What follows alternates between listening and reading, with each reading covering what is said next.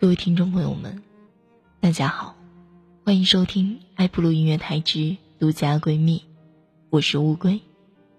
今天我要给大家分享一篇感人故事，这篇故事名字叫《别让真爱掉泪，别让玫瑰枯萎》。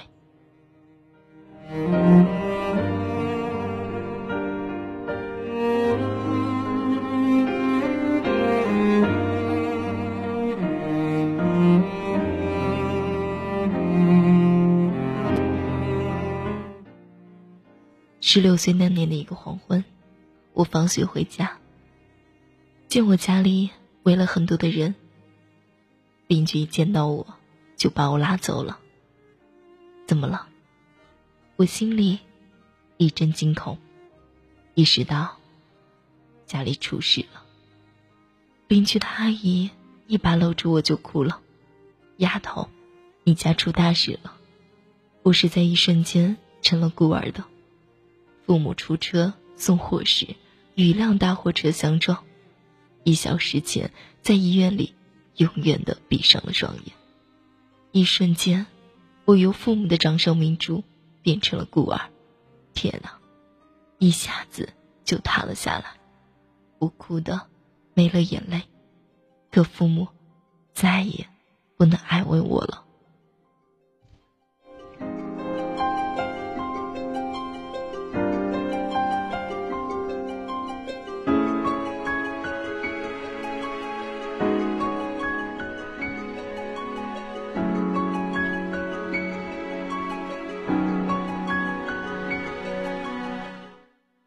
很快，我面临失学的危险。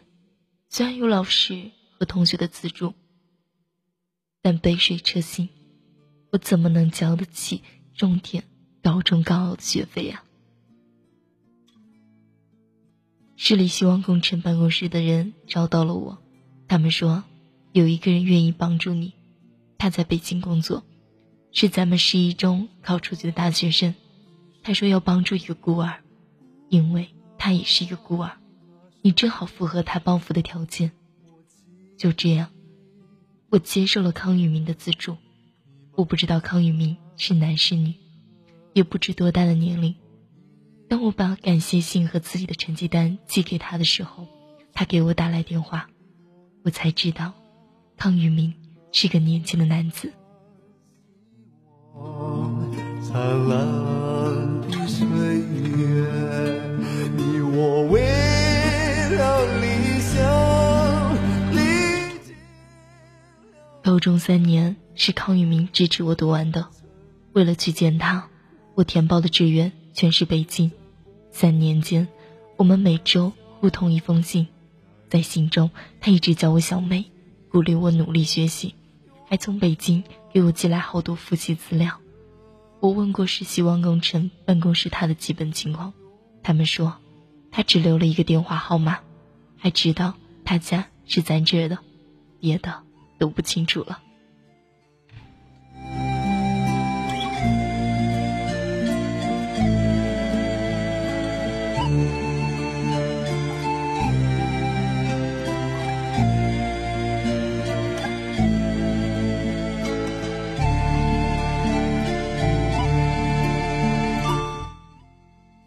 我如愿以偿。考上了北外，但面对一年一万多元的昂贵学费和生活费，我想我恐怕只能放弃了。即使对于在北京工作的康宇明来说，这也不是个小数目啊。何况他如果有家有孩子，妻子也不一定同意啊。我打电话给他，我不想去读大学了。接到我电话的第三天，康宇明出现在我面前，见到他的一刹那。我呆了，他高高的、瘦瘦的，眼睛明亮的，黑发在风中飞扬着，莫名其妙的，我的心砰砰的乱跳起来。天哪，原来他是这么的年轻，这么的帅。他说了一句话：“燕子，我们同是天涯沦落人啊！”我的眼泪一下子就下来了。三年了，我没有亲人，那么孤单。三年来。我在人前一直装着坚强，但面对一个帮助我三年的男人，我再也没能控制住的感情了。你一定要去读大学。”康宇明说：“钱，你不用发愁。”我感激的看着他，我的恩人，我怎么报答他呢？抬起头来，他说：“走，咱俩一起去吃家乡的宽面条吧。”宽面条是家乡中最有特色的小吃，姜丝、葱花上面飘着一层红油。他说：“这是我小时候最爱吃的。”我也是，我说：“那真是很甜蜜的一天。”我们要了两个小菜，一人要了一大碗宽面条，那是三年来我吃的最开心的一顿晚餐。我掏的钱，只花了不到二十块钱，三年了，花了他这么多钱。应该我请他吃一次了。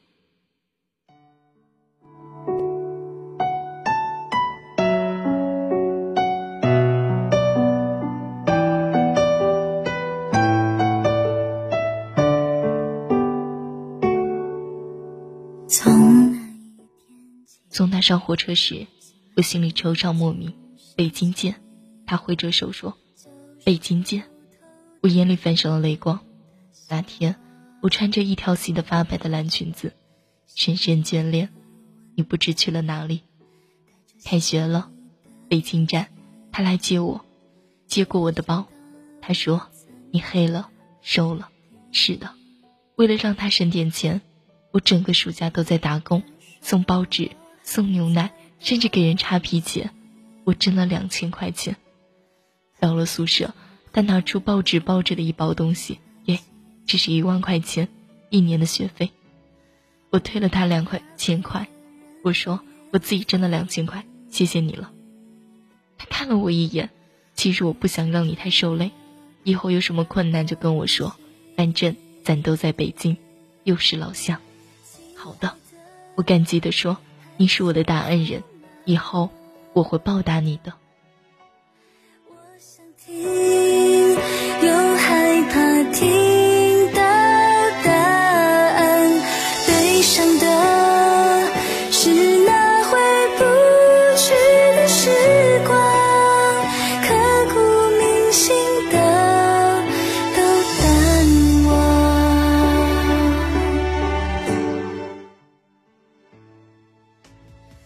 不高兴地说：“你以为我是想让你报答吗？你是个孤儿，而我也父母双亡。十四岁时，一个好心的大姐救了我，我发誓将来就会一定会帮助那些和一样需要帮助的人。原来是这样，他只是想回报的心灵。我理解他的心情，但不知为什么，我心里有了难言的惆怅。他给我买了好多东西，甚至有女孩子用的卫生棉。”我的脸红了，他又帮助我办了好多各种手续。室友问：“是你哥哥还是男朋友？”我的脸更红了，嘴里喃喃地说：“哦，都不是。”我多希望他是。哎，别胡思乱想了，他不过是扶困济贫而已吧。那以后，我们不常联系。我开始四处打工，做家教、帮助，在学校里做一些力所能及的事情。总之，我想尽量减轻他的负担，但我总盼望着他来看我。他每次来都给我钱，嘱咐我增加营养，说我太瘦太黄了，还说我连件像样的衣服都没有，让我买衣服。我们之间的话题永远是这些。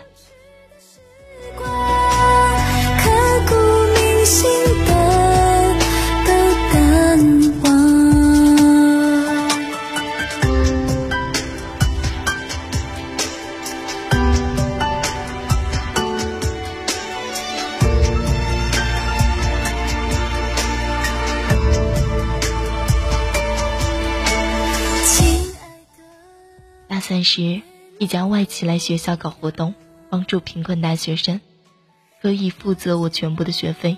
只是毕业后，我必须为他工作五年。我签下了合同，然后打电话将消息告诉了他。我不想再联络他了。不知为什么，想到以后再也见不到他，我心里充满了绝望。那天他来看我时，正好一个男同学找我要了一个诗歌朗诵的稿子。诗歌是我起草的，男同学高大帅气，充满了阳光。其实我们只是同学关系。男同学正和校花热恋着，但我觉得康宇明的表情好像有点尴尬。他说：“没打扰你们啊？”“当然没有。”我说：“走，我们去吃饭吧，我请你。咱还是吃宽面条吧。”吃面条时，他说：“不如家乡的好吃。”我想鼓足勇气说：“以后做给你吃。”但终于没有说出口，因为他爱吃宽面条，我已经会做一碗色香。具味全的宽面条了。我和他说了我签约的事，并且说以后不再要他资助了。他惨惨地说：“好吧，他能保证供你上学吗？如果不行，就再给我打电话。”那天晚上，我心里难受极了。我想，总有一天我会报答他的。可是，我心里希望的是可以和他一起，永远，永远。练习着忘记，我的心却还没答应可以放弃了你，真的对不起。临别时，他从怀里掏出一块表，说：“送给你，做个纪念吧。”那是一块非常漂亮的菲亚大表，我不知道自己是如何送上他出租车的。当出租车开走时。我的脸上已经是一脸的泪水了。两年后，在那家外资的资助下，我毕业了。当然，我成了他的一员。没想到我第一个月的薪水会是那么的高。我想到的第一个人当然是康宇明，我要请他吃饭。我打他电话的时候，听筒里传来的声音却是：“你拨打的电话是空号。”我的心一下子就空了。两年了，我等的就是今天。我要告诉他，从第一次见面我就喜欢上他了。现在我和他是平等的了，我可以说出自己的爱了。可我再也找不到他了。我把电话打到了家乡，试图得到他的一点线索。希望工程办公室的人说，他只留了一个电话，他是那年捐资助教先进个人。我想把证书办给他。确实找不到他，而那个号码却成了空号。就这样，我失去了康宇明，他好像蒸发，蒸发了。康宇明，你在哪里？许多次睡梦中醒来，我喊着他的名字，在我心里，他已不仅仅是我的恩人了。意外重逢，你成了别人的新郎。却又如何真的不爱你？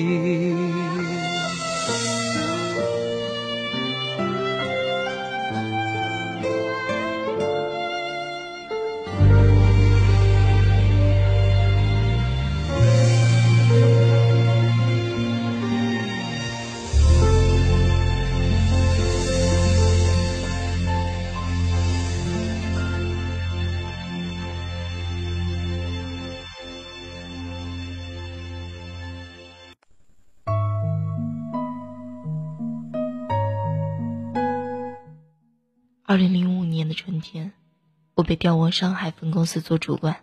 想不到，在那里我竟然遇到了康宇明。可惜，这时的他已经是我下属的护花护者。我的助手小雪是一个年轻的、美丽的女孩，活泼开朗，很快就把我当成无话不谈的朋友。她常常和我说起她的男友，说男友多么体贴，多么善良。她说。我这辈子最大的幸福就是遇到了他，那个小雪眼中的他让我羡慕不已。我想，如果康宇明成为我的男友，他也会是这样的男人。想想吧，上大学的第一天，他还亲自给我铺床呢。我说：“小雪，有机会让我见见你的男友吧。”机会很快就来了。一天下班后，小雪的男友要来接她，他们定好了婚期。准备一起去买床上用品，我和小雪等在窗口边。四十分钟后，一辆爱丽舍停在了楼下，从车上下来了一个穿着笔挺西装的男人。小雪说：“看，那就是他。”一瞬间，我如遭雷击，天哪，我怎么可能是他？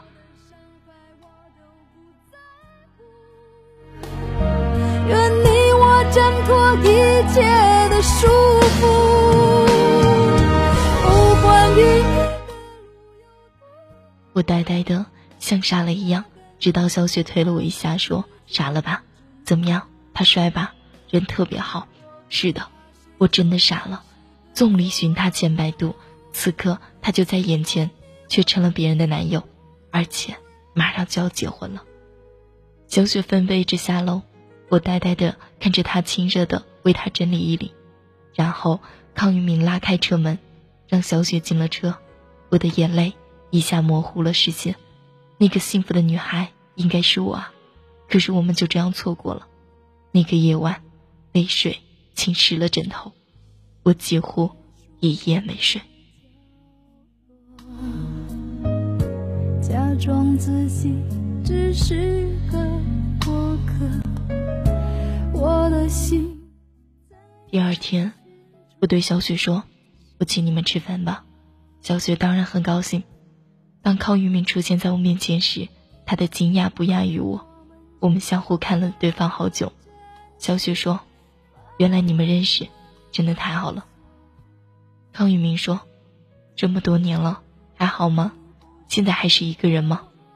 我忍住了眼泪说：“还好，还是一个人。”小雪上卫生间的时候，面对面，我们忽然沉默了。我们彼此看着，她笑了：“你变成大女孩了，而且这么的美丽。”我记得第一次去看你，你又瘦又小，穿着一条蓝裙子。他还记得我穿着蓝裙子。我压抑住自己的眼泪说：“你还记得那碗宽面条吗？你还记得这块手表吗？”说着，我把那块戴了三年的表伸到了他的面前。小雪恰巧的回来了，他说：“看什么呢？我也看看。”呵，菲亚达的表，是冲着那句广告词送的吧？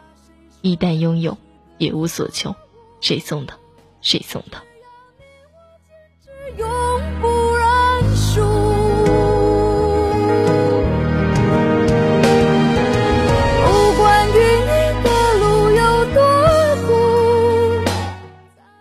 我内心如五雷轰顶一般，一旦拥有，别无所求。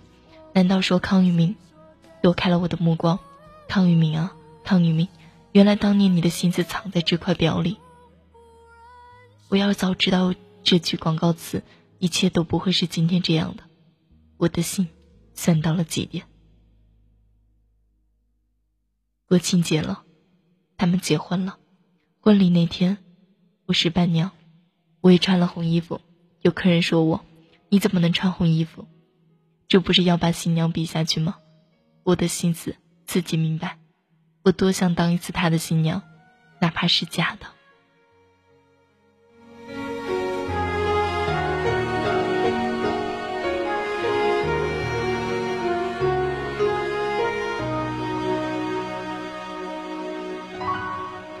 最后鸟难飞。我醉倒在他们的婚礼上，我跑出去狂吐，他跟了出来，扶着我，温和地说：“别喝了，你这样会让我心疼的。”一句心疼，说得我泪流满面。是的，从我十六岁开始，他是我心疼我的男人。看十年过去了，他依然在心疼我。为什么错过了这个心疼我的人？有人在喊他，让他去敬酒。我终于明白了，所有一切无法挽回。他是别人的丈夫了。宴席散了以后，我已经醉得快不省人事。我借着酒疯，执意让他送我。我开玩笑说：“小雪，把你的新郎借给我一个小时。”他开车送我，车里放着不知谁的歌。也许放弃才会拥有你，不再见你，是否还能再想起你？我痛哭失声。我再也不要伪装。今晚。我要告诉康宇明，我曾经那样的爱过你。我嚷着停车，停车。我不要我单飞，没有你逃到哪里心都是死灰。我又回到车停在了一处幽静的街巷里。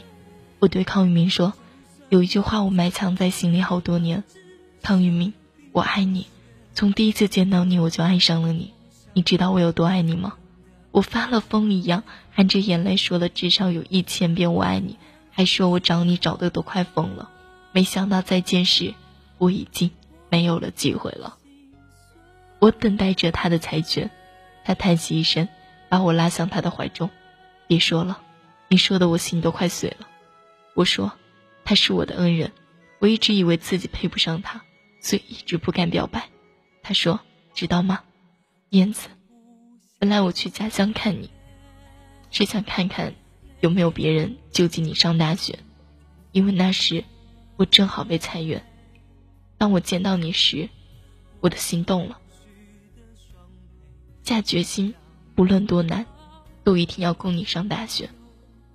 当我发现自己越来越喜欢你时，我很自责，我怕你看不起我，说我居心不良，也怕别人说我是为了占你便宜而资助你的。每次去学校看你回来，我都会好高兴好几天。当看到你为了让我少资助点钱累得那么瘦时，我多么的心疼。可是更让我心疼的是，后来。你居然不要我的钱了！大三时，你和那家公司签了合同，我知道自己应该退出了。那天，在你宿舍见的那个男孩，我想，只有这样的男孩子才配得上你。我算什么？但是还是不甘心。我怀着最后一丝希望，给你送了那块表。我想，谁都知道那句广告词：如果你爱我，你会找我。没想到，我等来的。却是你的沉默。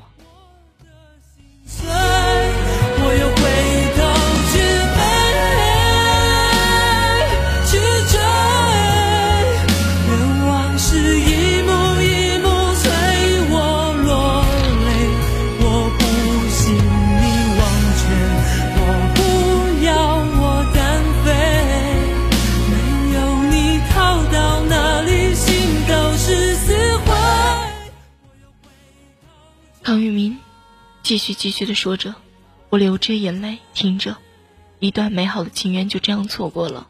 他怕别人误解他捐助的意图，而我一直认为自己是一只可怜的丑小鸭。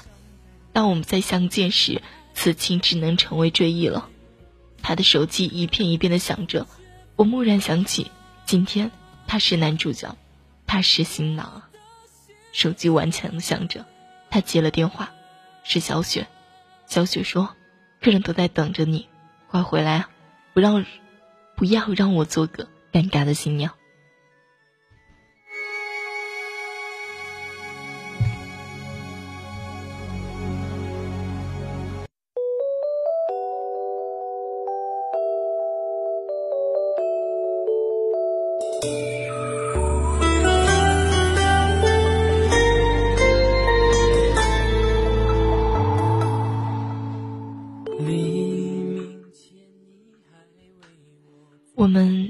自己的感情拔河，最先松手的那个人一定会摔倒。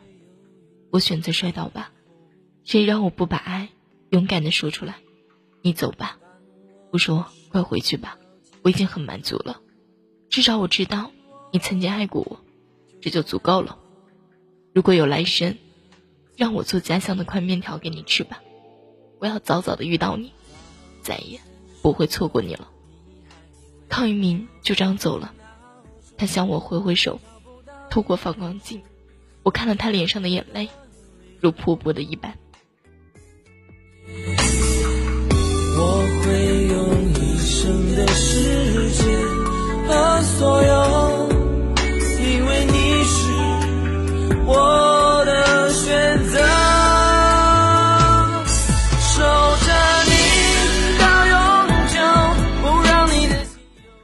几天之后，我申请回北京。上海这个城市注定会是我一生的心痛了，而我和康玉明的缘分，也许只能等到来生了。每次看到那块表，我马上便会想起，一旦拥有，别无所求。我想，那是我心里最美丽、最灿烂也最惆怅的初恋。我会把它藏在心里，永远，永远。